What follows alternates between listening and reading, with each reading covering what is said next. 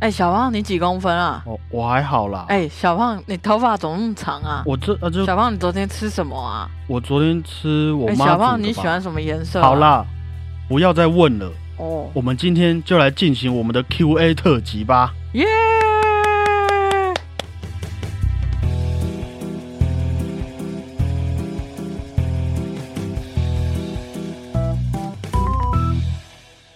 大家好，我是小胖 Blue Tom。大家好，我是欧良果鹏。今天呢，我们的 EP 二十 Q&A 特辑，对我来说也是给自己的一个小巧的里程碑啦。所以也就有这个机会哈，我们来回答一些一直以来听众们对我们的好奇还有问题等等。好，那第一个问题是我们的小芳，哦，小芳，小芳问说：小胖跟果鹏是同学吗？还是其实是情侣？后面那句就不用问了啦。我们不是同学，果鹏是我大学音乐系的学姐，因为我们都学长号，就是伸缩喇叭，所以一开始都有认识。后来因为学姐和学长会常常带我们出去玩，一起跨年啊，一起演出，就越来越熟了，应该是这样子吧。对啊，小芳觉得我们的对话很像情侣吗？小芳，你评评理啊，情侣会这样讲话吗？呃，对啊，我是小胖的学姐，虽然没有备受尊敬的感觉啦，应该没有人听得出来吧？什么？不过我是觉得我们比较像好朋友，然后我都会找小胖一起秀，跟小胖抱怨一堆有的没的，他都蛮耐心听我讲的啦。这是真的啦。对啊，我还记得有一次好像是因为地震吧，你因为太害怕地震，所以从楼梯上摔下来，结果脚趾骨折，是不是？哎、没有说好要讲这个的吗？啊，后来因为你要去演出，只好拄着拐杖上台，嗯，然后我们就一直搀扶你，像随护这样子啊。印象深刻的是有一次我们在学校，然后要到学校的琴房练琴，然后要走一段路这样，然后他们就拿了那个有轮子的椅子，哦哦哦哦，就把我推坐上去，然后就一路推 超快的推到琴房，我那时候要吓死了。好啦，我是忘记了啦，我只记得我好像一直帮助你而已。没关系啊，我已经习惯你很多事情都忘记了。不过也是就是有常常这些小小的意外发生，所以就有一种革命情感嘛，对不对？对啊共患难的情谊。嗯，好，所以这样子，小芳，我们应该有解释你的问题了啦。对啊，小芳，你有空也解释一下啦。解释一下，我到底是从哪边会觉得我们是情侣，好不好？对啊，好，下一个问题是小美，她说为什么要叫做欧良果鹏呢？我觉得你应该要好好解释一下，因为这个名字比起小胖真的是蛮少见的，好不好？跟大家解释一下。哦，因为我的姓就是姓欧良啊。啊，没有啦，这个是因为频道啊，在准备开始之前，我就跟小胖一起看了《晋级的巨人》，Yes，就是小胖非常喜欢的动画。没有错，然后里面我就看到有一个人叫做欧良果鹏一，个黑人，那时候一看到就觉得，觉得他超好笑的，然后又很有亲切感。那时候我就觉得我应该要叫这个名字，因为我希望自己在频道里面也可以给人家这种好笑又很亲切感的感觉，所以我就叫欧良果鹏啦。就是欧阳果鹏，就是一部动画叫做《进击的巨人》里面的其中一个角色啦。嗯，对啊，小胖本来叫米卡萨，可是我我说不要了。Aiden，好了好了，好，那下一个问题是我们的 Alice，嗯，他问说，学音乐长大遇过印象最深刻的事或是老师有哪些？有一次我在跟一个大师班的老师上个别课，嗯，然后上到一半，地震就突然来了，我就直接跑出教室不理那个老师了。老师就在教室吗？对啊，老师就在教室，而且他还大吼：“哎、你要去哪里？”他是外国人这样，然后我就跑走了，我整个跑到外面哦，就是跑出教室外，然后还跑到外面平地很远的地方。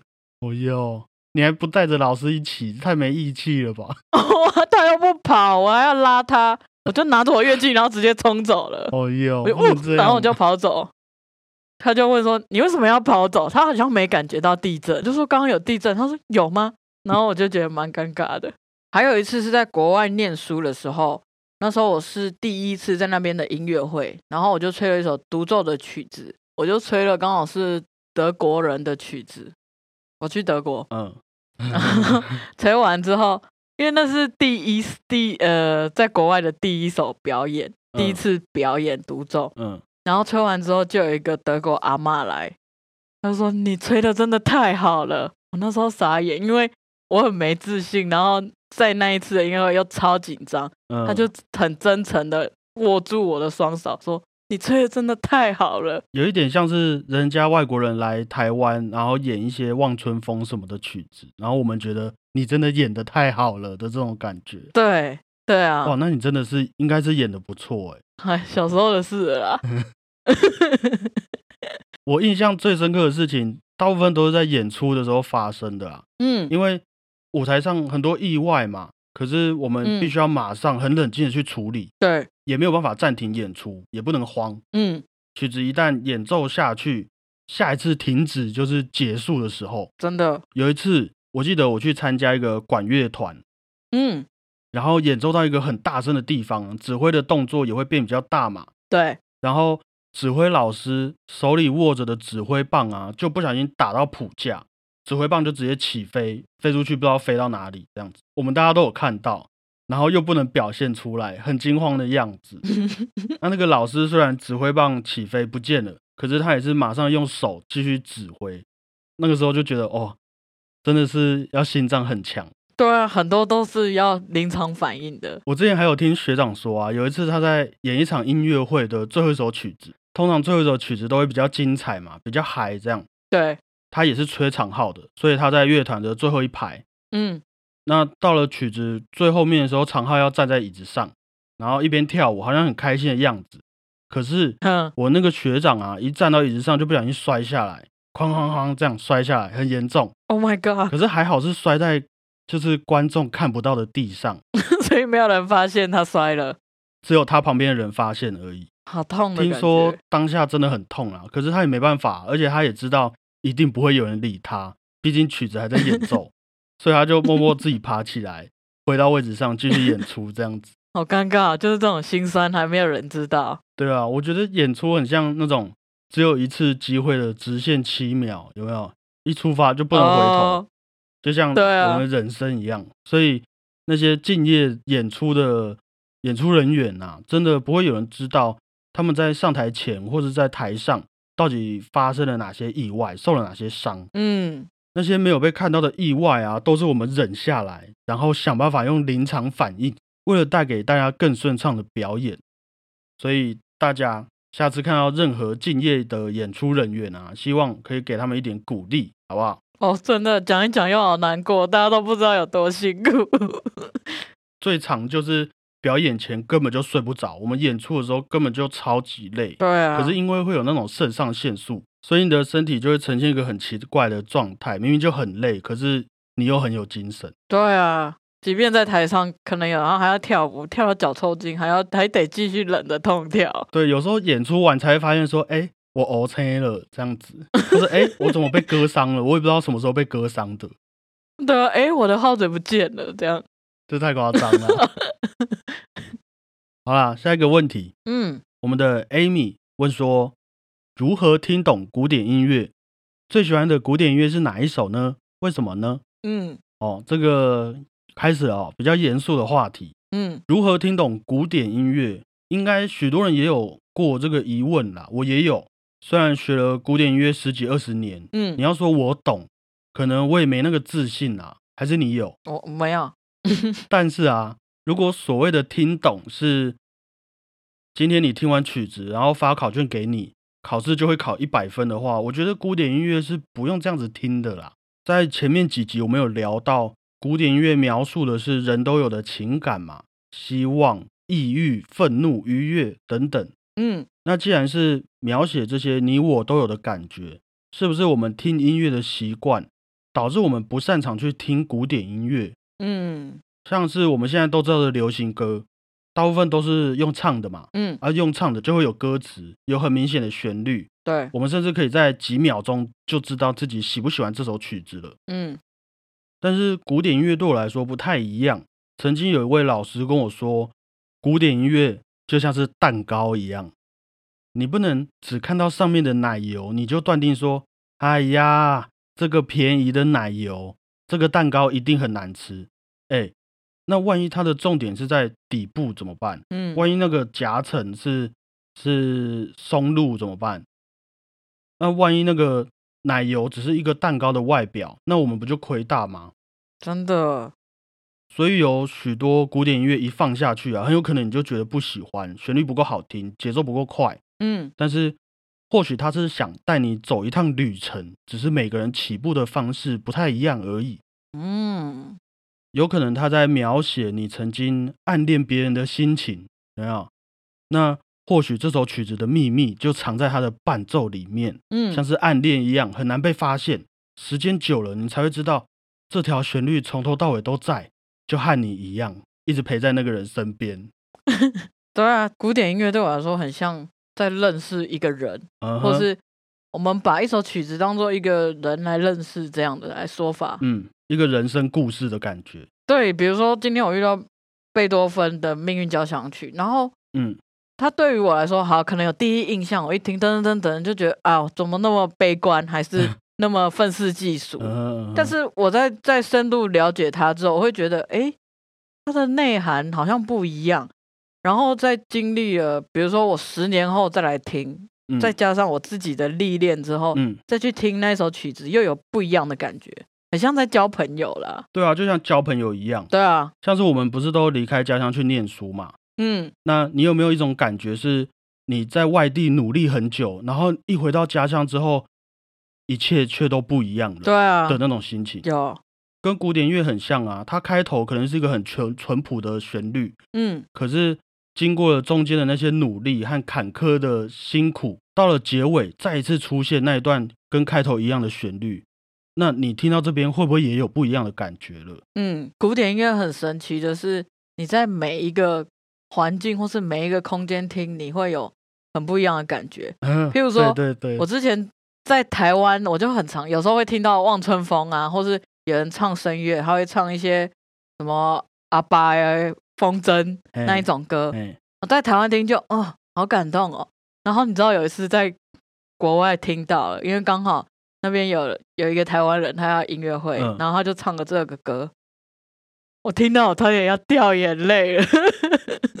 就是他会随着你所在的环境跟你的心境会有不一样的诠释方式。就是音乐带给你的感受啦。对啊，对啊，对啊，对啊，那我也觉得，也是因为古典音乐不太会明确的告诉你说，哦，你现在应该要开心，你现在应该要难过，或是哦，你听到这首声乐歌曲应该要怀念台湾，没有，嗯，会因为你自己本身的故事，然后跟古典音乐带来的故事有一个有点发酵的感觉，然后产生共鸣。火花，火花。对，所以也因为这样啊，我觉得在听古典音乐的时候，反而是非常自由的。嗯，这段旋律可能会让我想到童年，嗯或是这个节奏可能会让我连接到我现在遇到的难关，我觉得都可以。对啊，对啊，毕竟没有一首古典音乐会特别规定我们需要得到什么，嗯或是感受到什么样子。嗯当然啦，当我们了解到作曲家背后的故事，或是我们去剖析里面每一条旋律和和声，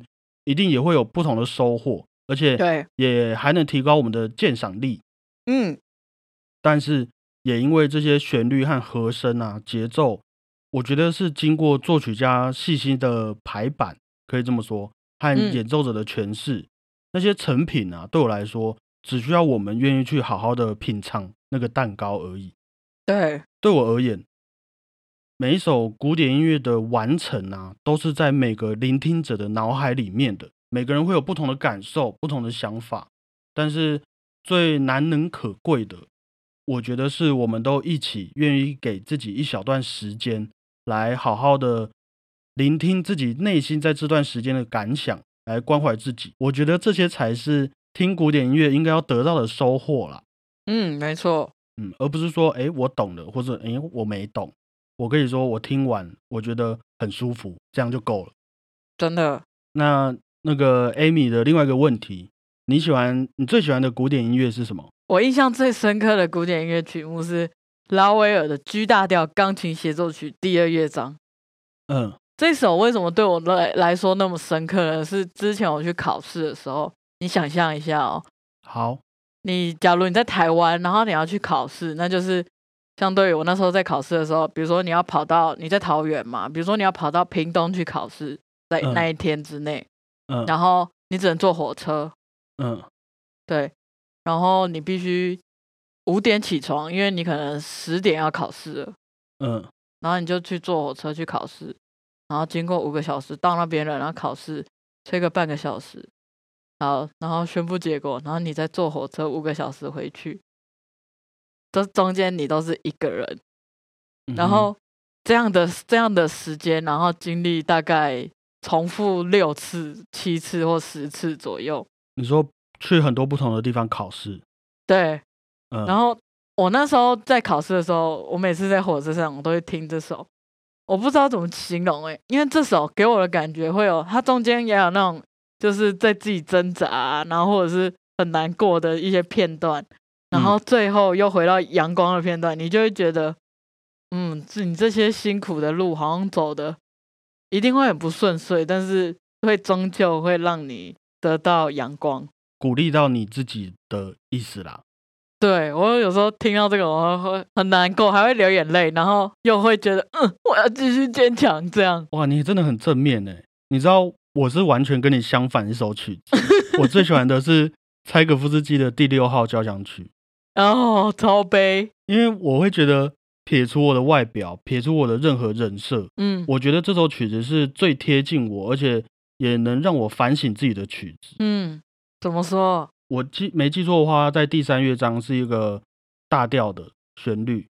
嗯那这首曲子其实其他部分都让人感到很难过啦，嗯可是中间却有一段很开心的旋律，嗯我反而不会觉得那个在鼓励我，我反而会觉得那段旋律就是我告诉大家我没事，我很好的感觉。哦，可是事实上，我有没有正视自己的内心的感受到底是什么？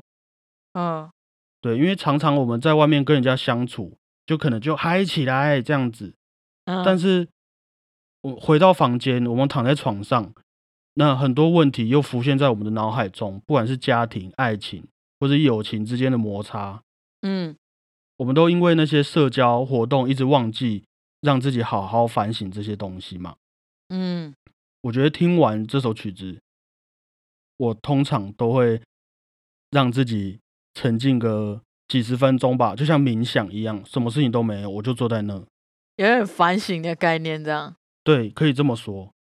所以我也会意识到说，很多我自己的所作所为都是表演出来的，都是不真实的自己。嗯，对啊，通常我们最喜欢的曲子，好像都会给我们有一种很像偶像剧，比如说你很像偶像剧的主角这样的感觉。是是，对啊，都会有一个不同的经历。然后是很赤裸的、很诚嗯实的在面对你未来的日子的感觉。而且是你独自面对。嗯，我们也希望这个 Amy 可以找到自己最喜欢的古典音乐哦。嗯，好，下一个问题是来自我们的阿关。阿关，阿关的问题是：哎，应该让小孩去念音乐班吗？哦，这个问题很危险呐、真的很危险。这个不要随便问学音乐的孩子，好不好？对啊，我保守一点，我先来说一些我觉得有哪些嗯负面的感受好了。嗯啊，也要先说好哦，我没有要以偏概全，只是我自己个人的经历和感想而已哦，很紧张哟。不要断章取义哦。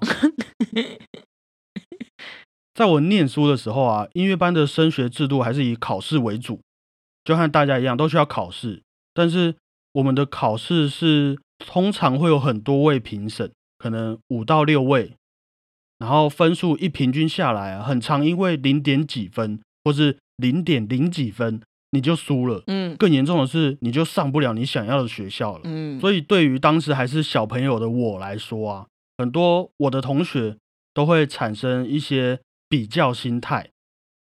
即便小朋友们没有那么计较啦，但是少部分的家长和老师都会对那些排名和分数看得很严重，然后拿他们来做文章，甚至是评断一个小孩值不值得你家小孩交往的标准。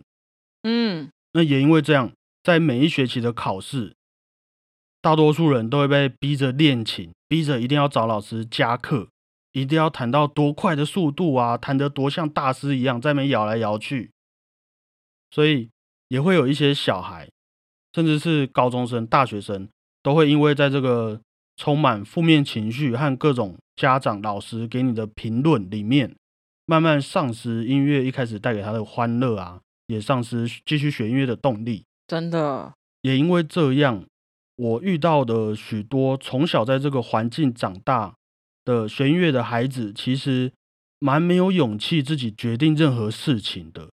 毕竟从小的所作所为都已经被规定好了嘛，他们也不能有任何怨言。老师说怎么样去，爸妈说怎么样去，对我来说好像不是没有勇气去去那个，反而是没有机会。对，会有时候会是这哦样。嗯，因为大多数我们在想到那些事情的时候，已经有结论了，我们根本也没有讨论的空间。很有可能会是这样。所以换句话说，我觉得能够在这个环境底下成功长大的小孩啊，通常他们的抗压性也不错，真的，也很擅长自己一个人孤单的生活。对啊，他们从小到大接受到的音乐知识啊，一定也会比别人多了许多啦。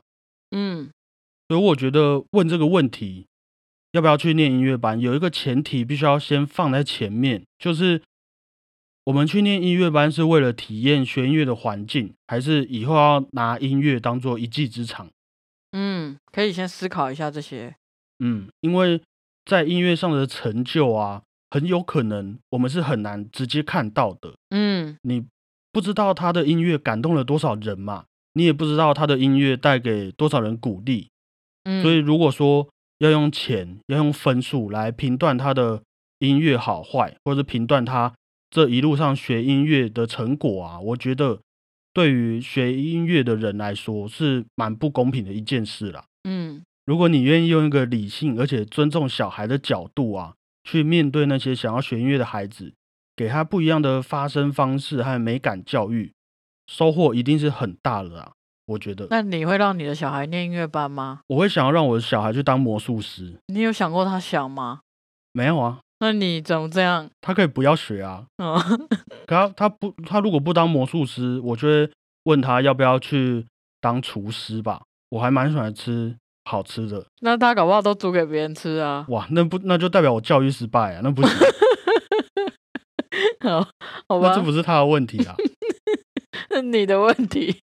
对啊，那如果他不想当厨师，我可能会送他去学，嗯，体操或者是杂耍吧，叫他每次在家就丢个球来看这样子。就娱乐你自己这样，对啊，对啊你，很坏哎、我、生小孩也要有一点乐趣吧，哦工作那么辛，苦，回家看你丢个球，不过分吧？对不对？啊 好啊，哎，还有一件事啊，刚刚没说到的，就是钱。嗯我觉得钱是很必须的，可是我不会说学音乐的人都很有钱，事实上也真的不是这样子啊。不过也是取决于家长愿不愿意把那些钱啊拿去换来一个有可能可以感动自己和别人的能力。哦，这个能力听起来有没有很贵？有可是这种这种感动不是像政治人物的那种感动，而是更深层、更隐私的一种感动，是会忘不了那种。就像你刚刚分享的那一段旅程这样子。对，好，那希望这样有回答到问题啦，希望阿关满意哦。好，那接下来是我们的 Rose，Rose，他问说：“哎，你们喜欢现在的生活吗嗯，我觉得对我来说，做当下的事情，现在我现在在做每件事情，我还蛮喜欢的。？”可嗯是如果往未来来看，嗯，我不一定，我不确定我会不会满意我的未来。可是我很喜欢我的当下，我不知道这怎么形容哎、那这样就够了啊，因为你一年后你也会想办法去创造一个你喜欢的当下啊、然后对对，这样就够了，好不好？嗯，那应该就是我喜欢现在的生活。我也蛮喜欢的，应该说，我可能像你一样吧，即便我不喜欢，可是我还是会抱着自己对自己的期许啊，嗯，那如果我还有一个想要去努力、去改变的心的话，那我就 OK，我接受自己现在的不完美。嗯这个问题很不错啊，偶尔停下来问问看自己，然后配个古典音乐，有没有？到底现在的生活中 有哪些事情是我根本就不需要的，还会把我搞得乌烟瘴气？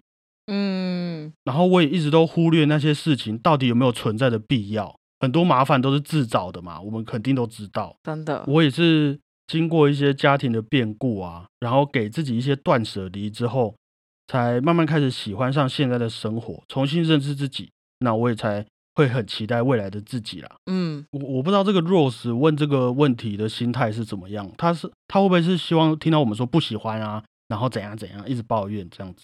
应该不是吧？要抱怨也可以啊，可是太没有太没有意义了。我一抱怨，哎、我们抱怨可以另外开一集，OK？抱怨完要然后呢？你抱怨哦，我好讨厌哦，然后呢？对啊那也会有个然后嘛。对啊，那那个然后会变成我喜欢现在的生活的原因，好不好？嗯嗯，嗯，不错，这个很很会回答对啊，，yes。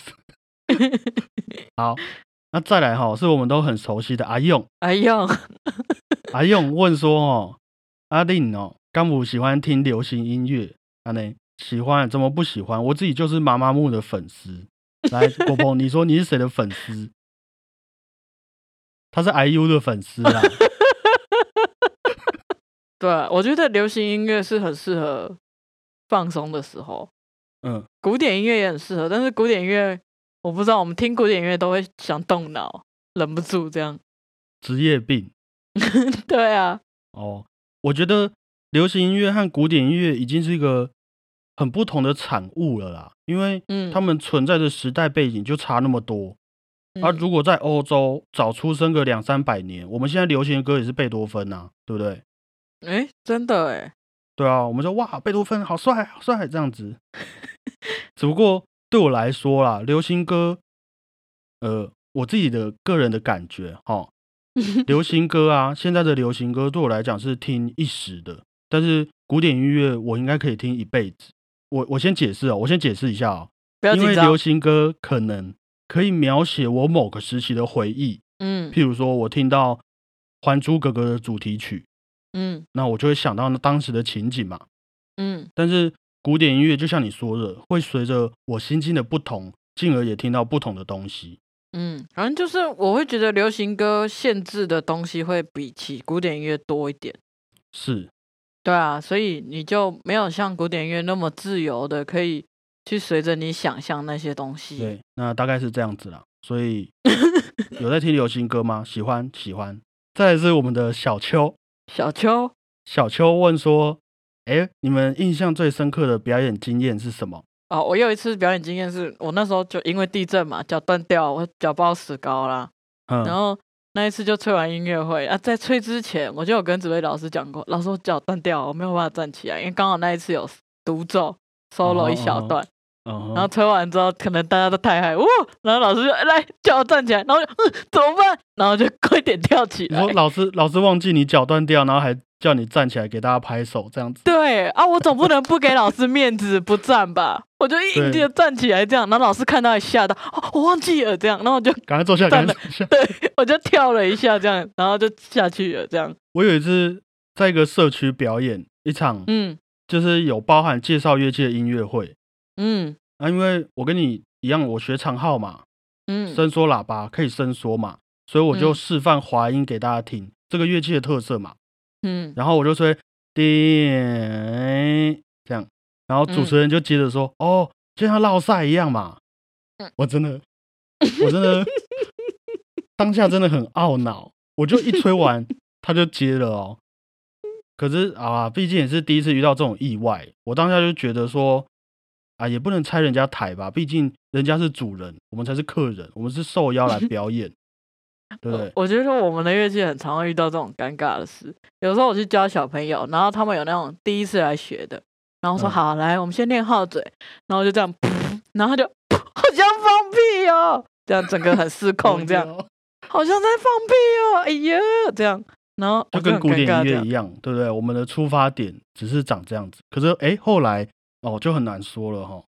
对啊，哦，我那一次就是经过那个绕赛的事情，我也觉得我的反应没有很好，因为我一下台之后就马上发文说你才绕赛，你全家都绕赛，我就呛那个主持人这样子。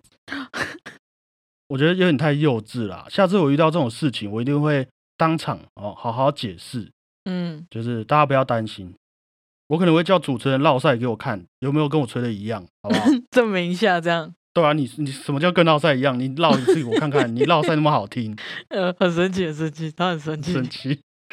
嗯，好，最后一个问题也是我们的阿用问的。嗯，阿用是拿多少钱给你？阿用就我就看他很积极啊，也是鼓励一下他。好吧，阿用的最后一题是说，我们想对彼此说的一句话是什么？你要先说还是我先说？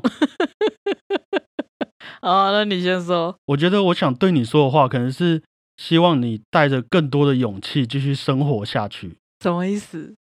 因为我觉得你太常被别人的所作所为影响到自己的情绪啊。哦，可是如果没有勇气去改变这个现况的话，这些不开心的事情都一直发生在你身上。对啊，可能说，比如说一些损友，或是一些你觉得不开心的，好了，我就不举例啦。所以，讲啊讲看看啊，咦，所以我才希望你可以勇敢一点，用自己乐观的个嗯性去影响别人，或是勇敢的选择自己的生活方式，嗯不要受那些人的牵连。这样子，嗯，大概是我认识你这快十年以来，就是蛮蛮诚恳的一句话，这样我一直都蛮诚恳的、啊，通常会这样说的都还好。好吧？好了，那呃，靠，讲这样都很尴尬，这是什么给对方的一句话？这样阿用想知道啊，阿用那么铁，对没有啊，我是觉得你可以试着相信别人。没有啊，就跟一样，跟你相信你自己一样，即便他们对不起你，可能搞不好说不定有他们的原因，嗯然后又或者是他们真的就是对不起我。对对不起你，但是这中间你也都会有可以学习到的东西。我会希望你敞开心胸去，不要有那么多人设啊，好不好？对对，对，可以去听我们前面几集。嗯，对啊，虽然好不否认了，有时候社会真的很险恶，但是对啊，还是有非常多善良、对啊，善良的人。，我还是在那个音乐班环境长大、欸，我怎么哎、要保护自己一下吧？是可以适时的，对对，适时的尝试着去踏出这一步，不然对啊，对啊，我我在跟大家相处都还要这么哎、演戏这样哦，我我是小胖不如烫，这样就会然后你又要啊。你又要听柴可夫斯基第六号来沉浸自己，哦，就是你很这样你会很辛苦。我们是就是不希望你这么辛苦，OK？OK OK，完全可以理嗯解。好，那 你有没有什么话想要对阿用说的？阿用哦，好了，阿用很不错了就，这样。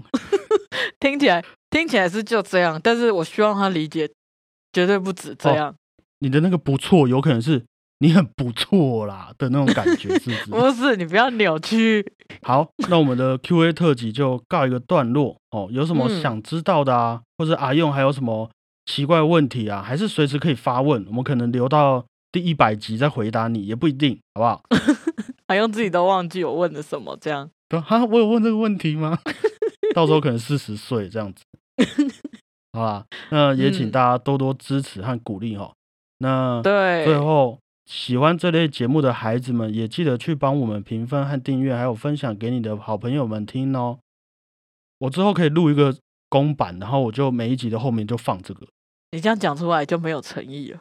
哦，大家不要担心，我会盯着盯着他，都要认真讲。好，我们是很认真的在做这些东西不。要打的感情牌。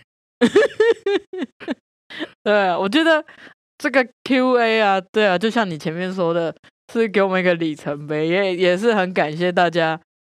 像比如说阿用都有都真的有在认真听，或是给我们很多意见，我觉得都对我们学习到不少。好，那以上就是我们的 Q&A 特辑，希望大家听得开心，谢谢大家。我是小胖 Blue Tom。谢谢大家，我是欧良果鹏。哎呀，为什么都没有人问我为什么叫做 Blue Tom 啊？对，其实我 Blue Tom 的由来啊，自己自己自己开始解释了。好了，你讲一下，我觉得这蛮有不要我。留到我留到之后再跟大家 Q&A，好不好？好，大家拜拜。你讲一下，等下人家忘记，那就算了啦，奇怪，我才不要一厢情愿呢。有人在生气了。大家拜拜。拜拜。